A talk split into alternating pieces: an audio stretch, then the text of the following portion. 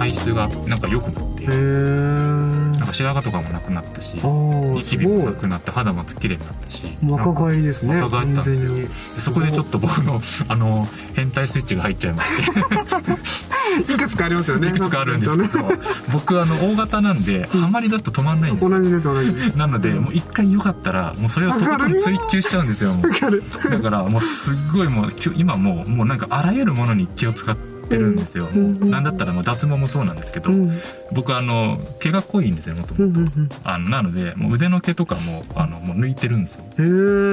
で保湿してツルツルにしたりとか、へー。あのなんか部屋に毛が落ちてるのが嫌なんで。あもうとかなんかちょっとこうもう病気みたいな感じになっちゃってるうんんですけど、け自分の体にも潔癖みたいな潔感じ癖になってきておやつは絶対なんかあのナッツかチョコレートしか食わねえぞとか。ああなるほおど。すご風呂上がりおい。風呂上がりは絶対乳酸菌飲むとか。えーすごい。そうそういう徹底しちゃってるんで、うん。なんか家族からはなんかなんかもう変態とか病人とかなんかすごいなんか暴言を吐かれてるんですけどでもそれで自分が幸せになったら別にいいじゃんって僕は思うのうんそうですね。もう追求しようかなと思ってるんですけど。マインドをゴロッと変えるのって結構難しいじゃないですか、難しいですよね、うん。習慣っていうのがやっぱり根付いちゃってたりするからうん難しいけど考える癖とかはい。あるから難しいけど多分そのどんどん体が本当に佐藤店長みたいに変わっていけばあのその実感できるから、はい。そのまた好循環が生まれるはい。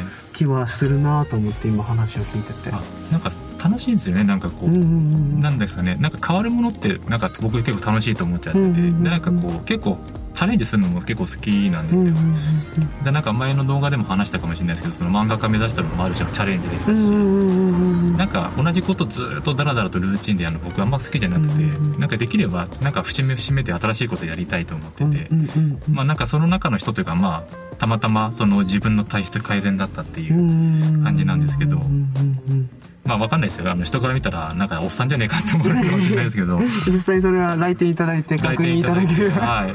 まあ僕今34で今年35なんですけど、うんうんうん。もうちょっとねあのおっさんに足を踏み込んじゃってるので、うん。これ今後ね多分加齢臭とかも多分出てくると思うんで。それを佐藤式メソッドでどれぐらいね引っ張れるか。抑えられるのであの僕あの周りの人とかにはあの臭くなったら言ってくれって言ってる。ん でいいなそれぐらいフランクな方がいいな。女性の知り合いとかにも、あの僕臭くなったらすぐ臭いって言ってくれって言ってあって分かったじゃあ臭くなったら言うねって言ってくれてるので。いいな、はい。なんかそのい今話聞いてても佐藤式メソッドちょっと興味ありますね、うん、なんかそういう多分今不老長寿メソッドはい。の本をご紹介いただいてるんですけど、はい。なんか多分そういう芽生はい。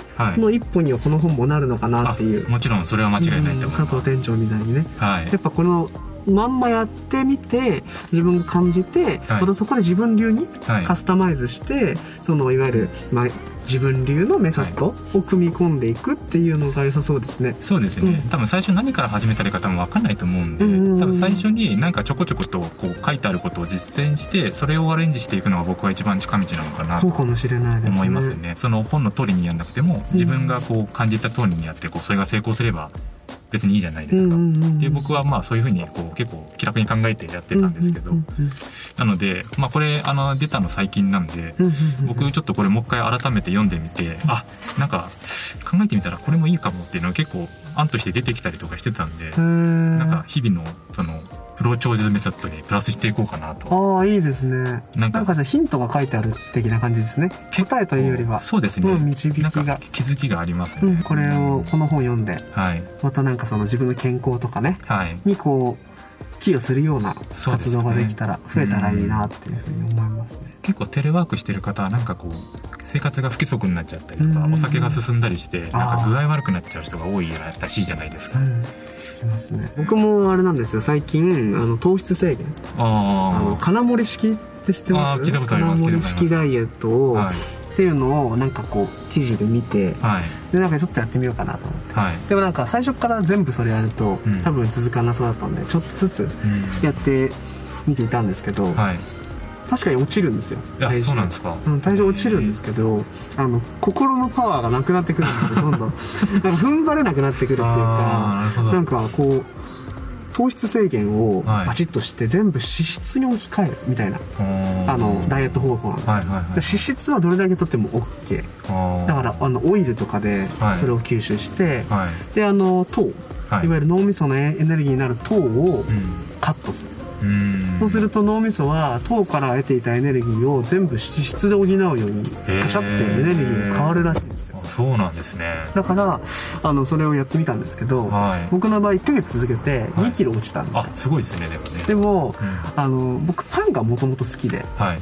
もうパンが食いてえってなってとにかくもうパンが食いてえチートデーっていうのはもうあの儲けた方がいいよっていうのもあったんで、はい。パン食ったらすごい元気になって そう考えた時に何が言いたいかっていうと結局その心と体のバランスって大事なんだけど、大事ですよね、うん、体で体重は落ちたけど、うん。心も落ちるんですよ、うん。あのカロリーというか熱量が。すっごいわかりますそれ。だからガソリン切れみたいになっちゃってきて、うん。結局なんか仕事のパフォーマンスとかもちょっとお落ちたりうんあの同じことやってても頭が冴えなかったりしてきてたんで、ん。ちょっとずつ今戻してきてその天秤というかシーソーとちょっとこうちょうどいいところにうん。あのしようっていうふうに今今キロの式、はい。メソッドにどんどん 変えていっているんですけどいいですね。自分式のメソッドを組み込むはい。第一歩になるような本かな。そうですね。僕はすごくいい本だなと思いましたうんね、これ読むことによってまた変なスイッチが入っちゃうかもしれない そうあのこれをお聞きのあなたの変態スイッチを、はい、うん、オンにしてしまうかもしれないと、そうですね。変態スイッチでも大事ですよね。なんかそのこだわりみたいなところですよね自こ分の中の。だわりですこだわりです、うんうんうん。変態イコールこだわりなので、うん。僕はなんか別に全然変態って言われたらむしろ褒め言葉ない、うんうんうんうん。ああはいはい。僕変態ですけど何か いいと思います、はい。僕もなんかそれぐらいなんかなんだろうな。